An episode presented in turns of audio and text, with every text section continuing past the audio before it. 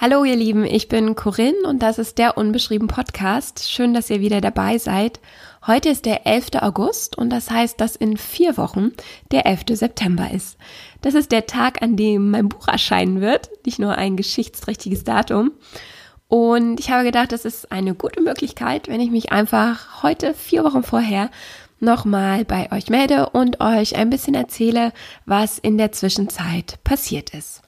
Den 11. September, den dürft ihr euch auch für diesen Podcast vormerken, denn da kommt dann die Folge, in der ich euch endlich aus dem Buch vorlesen werde. Jetzt sind wir aber erstmal in der Folge davor und mit der geht's jetzt los.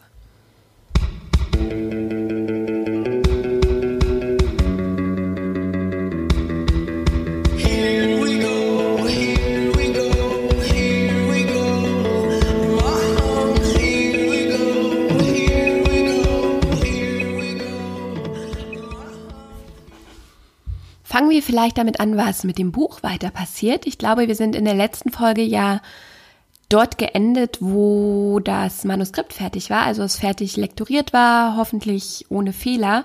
Und dann geht das Ganze in den Satz, das heißt, es wird vom Schriftbild her genauso gesetzt, wie es später im Buch aussieht. Und dann bekommt man nochmal die Druckfahnen, das ist also ein Ausdruck, der dann quasi, wenn man das zusammenklappt, genauso aussieht, wie das Buch später einmal aussieht. Und diese Druckfahnen, die waren für mich besonders schön, weil ich weiß gar nicht, ob ich das euch überhaupt schon erzählt habe. Ich glaube, das habe ich in noch keiner Folge erwähnt.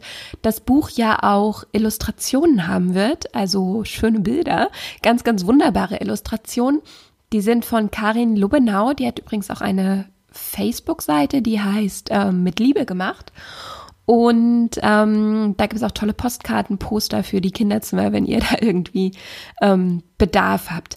Auf jeden Fall war Karin eine ganz tolle Illustratorin und als ich das dann nochmal gesehen habe, sozusagen mein Text und ihre Illustration, habe ich mich nochmal sehr gefreut, weil ich einfach finde, ihr könnt es dann bald auch sehen, dass es wunderbar zusammenpasst ähm, meine Texte und ihre Bilder. Also das ist wirklich richtig, richtig schön geworden.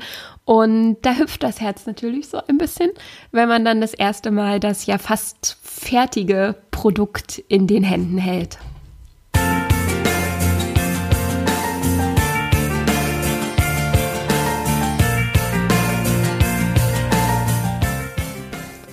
Dann hat so ein Buch aber natürlich nicht nur Seiten innen drin, sondern auch einen Umschlag drumherum. Und was dann nochmal passiert ist, dass also das Cover steht ja schon eine Weile fest, das habe ich euch ja auch schon erzählt mit dem Einhorn. Aber dann wird natürlich nochmal geschaut, welche Texte stehen auf dem ähm, Buch. Also es gibt einen Innentext, einen Außentext, da redet man nochmal drüber. Und dann ähm, muss man auch ein Foto ähm, oder musste ich ein Foto von mir dann noch heraussuchen, was ähm, nicht ganz so einfach war, weil ich jemand bin, der sich wahnsinnig ähm, ungern fotografieren lässt. Da kann meine Familie ein Lied von singen. Und ich einfach Fotos von mir gar nicht mag. Aber ich glaube, ich habe ein ganz schönes gefunden und werde euch dann also auch vom ähm, Innenumschlag an aus anlächeln, sozusagen. Auch das ist dann also noch ein Teil, der gemacht wird. Und dann, wenn alles ähm, abgestimmt und fertig ist, dann geht es tatsächlich endlich in den Druck. Dann kann man auch nichts mehr machen, nichts mehr ändern. Dann ist der Sack zu. Und als nächstes kommt dann das Buch. Ich habe es noch nicht gesehen. Ich bekomme es in der ähm, übernächsten Woche und bin sehr aufgeregt. Ich werde ähm, das dann wahrscheinlich auf jeden Fall posten auf Instagram oder so, wie ich die, ähm, das Paket öffne. Könnt ihr da mal schauen. Ich bin ähm, wirklich aufgeregt, wie es aussieht. Aber bin mir sicher, dass es, dass es echt schön geworden ist.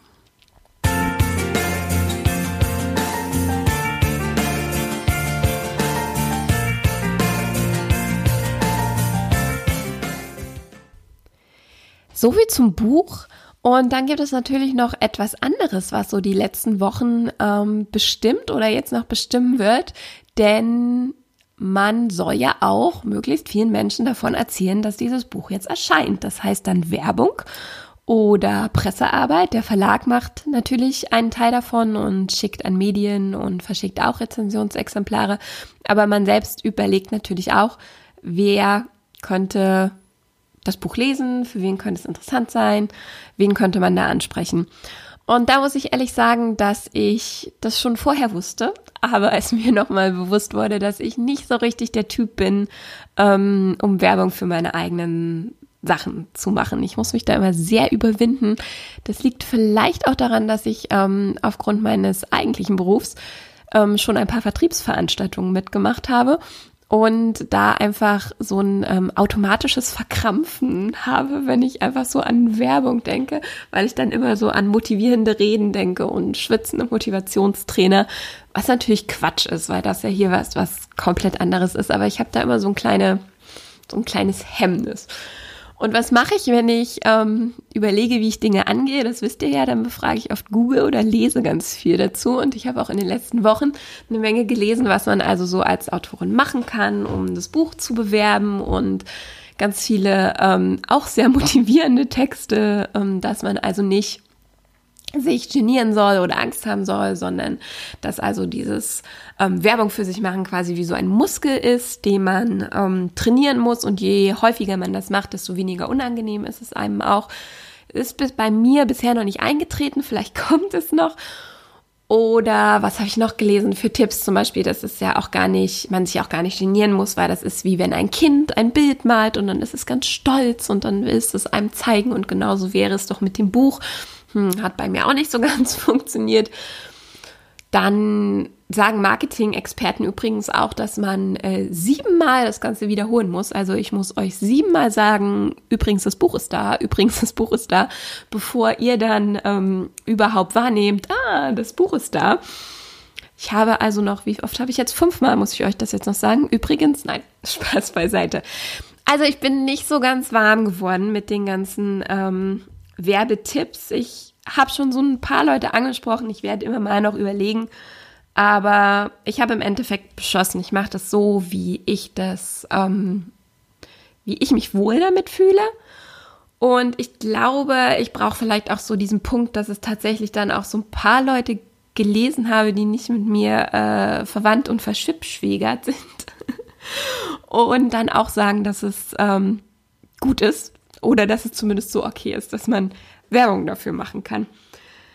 Und im Endeffekt ist es wahrscheinlich so, dass immer die Tipps, die man sich am Ende dann so selbst gibt, die besten sind. Und deswegen bin ich jetzt eigentlich so geendet, dass ich mir sage, ich mag mein Buch, ich habe es gern gelesen nochmal und ich bin stolz drauf. Ich habe mit ähm, zwei kleinen Kindern und fehlendem Schlaf, eine Menge Gehirnschmalz reingesteckt, eine Menge Zeit. Und ich möchte, dass es ganz, ganz viel gelesen wird. In diesem Sinne sind es tatsächlich nur noch vier Wochen. Wenn ihr das Buch noch nicht vorbestellt habt, ähm, könnt ihr das gern tun.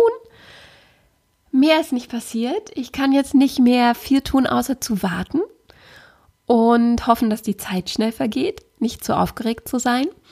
Und wir hören uns dann auf jeden Fall wieder am 11. September mit der Veröffentlichungsfolge.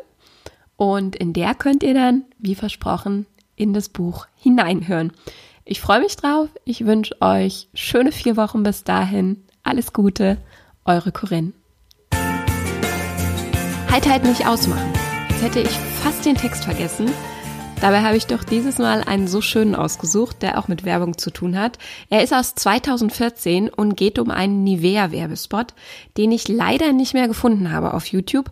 Aber ich glaube, der Text ist so selbsterklärend und es gibt so viele Werbespots, die auch dazu passen, dass er trotzdem noch Spaß macht. Er heißt Die Nivea-Frau und ich. Es ist Zeit für eine kritische Selbsteinschätzung. Ich bin gerade über eine Werbung gestolpert und habe nun große, sehr große Schuldgefühle. Euch kann ich es ja sagen. Bis vor 20 Minuten dachte ich, ich mache das eigentlich alles ganz gut. Arbeit, Kind und das bisschen Haushalt. Dann trat die Nivea-Frau in mein Leben. Seitdem hat sich, frei nach Erich Kästner, der böse Zwerg Selbstzweifel an mein Bett gesetzt. Dass die Nivea-Frau um Längen besser aussieht als ich, geschenkt. Damit hätte ich umgehen können. Eine kritische Medienanalyse, die mittlerweile ja auch Bild und Bunte erreicht hat, liebt euch selbst, seht aus, wie ihr wollt, hat für uns schließlich alle Photoshop-Lügen entlarvt. Aber die Nivea-Frau kann so viel, so viel besser als ich. Sie ist das Perpetuum mobile, das letzte Einhorn. Aber der Reihe nach. Die Nivea-Frau hat, das fällt dem aufmerksamen Zuschauer sofort beim Betrachten der Werbung auf, eine picobello blitzeblanke Wohnung. Ein weiterer wichtiger Unterschied zu mir, die Zimmerpflanzen leben noch. Selbst das Kind der Nivea-Frau hinterlässt keine bleibenden Spuren, außer die pittoresk arrangierten Spielzeuge Zielöwe und Holzauto in Nähe der Couch. Auch wenn die Nivea-Frau, wie wir bald erfahren werden, mitten im pulsierenden Arbeitsleben steht, hat sie es geschafft, ihr Kind von allem Digitalen und Plastikkram fernzuhalten. Bei der Nivea-Frau, ja, da können wir uns sicher sein, gibt es nie Kampf ums Fernsehgucken. Als die Lichtgestalt dann nach Hause kommt, offenbart sich mir das ganze Ausmaß der Tragödie. Die Nivea-Frau war bereits einkaufen, auf hohen Schuhen im Business-Outfit, nur gesunde Sachen stecken in ihrer Tüte und sogar an den Einkaufsbeutel hat sie gedacht. Über diesem hängt das Täschchen fürs Büro. Während mir angesichts dieses Tsunamis an Perfektion die Tränen in die Augen steigen, trägt die Nivea-Frau neben den Einkäufen auch noch ihr 15-Kilo-Kind wie eine Feder lächelnd auf der Schulter und telefoniert. Wahrscheinlich mit der Mutter des Nivea-Mannes, weil sie sonst keine Zeit findet, sie anzurufen und der Gatte es selbst so selten tut. Diesen küsst sie beim Eintreffen lächelnd alle Tagesprobleme weg, um dann, die Haare schwungvoll zurückwerfend, selbst auf der Couch sitzen zu bleiben. Die Nivea-Frau bleibt auch beim Zerstören ihrer Blitzbankenwohnung durch den alles um sich schmeißenden und schweißenden Mann zenartig cool. Denn der Nivea-Mann hat sogar die Schuhe angelassen. Bei mir gäbe es dafür nächstes Mal alleine wischen, und zwar lebenslänglich und ohne Bewährung. Aber halt, da fällt mir auf, irgendetwas stimmt hier nicht. Der Nivea-Mann war ja vor der Nivea-Frau und dem Nivea-Kind zu Hause. Und es war noch hell, als die beiden mit den Einkäufen durch die Tür traten. Diese Tatsache, gepaart mit der unglaublichen Ausgeglichenheit der beiden, lassen für mich nur einen Schuss zu. Nivea-Frau und Nivea-Mann leben beide mit einem Teilzeitarbeitsmodell. Sie sind wahre Kämpfer für Gleichberechtigung und gerechte Verteilung der häuslichen Pflichten. Für sie und für ihn. Ein Hoch also auf Nivea für diesen mutigen Kommentar zur Debatte um die arbeitende Mutter. Und ich muss jetzt los. Das gleiche Deo wie Sie kaufen.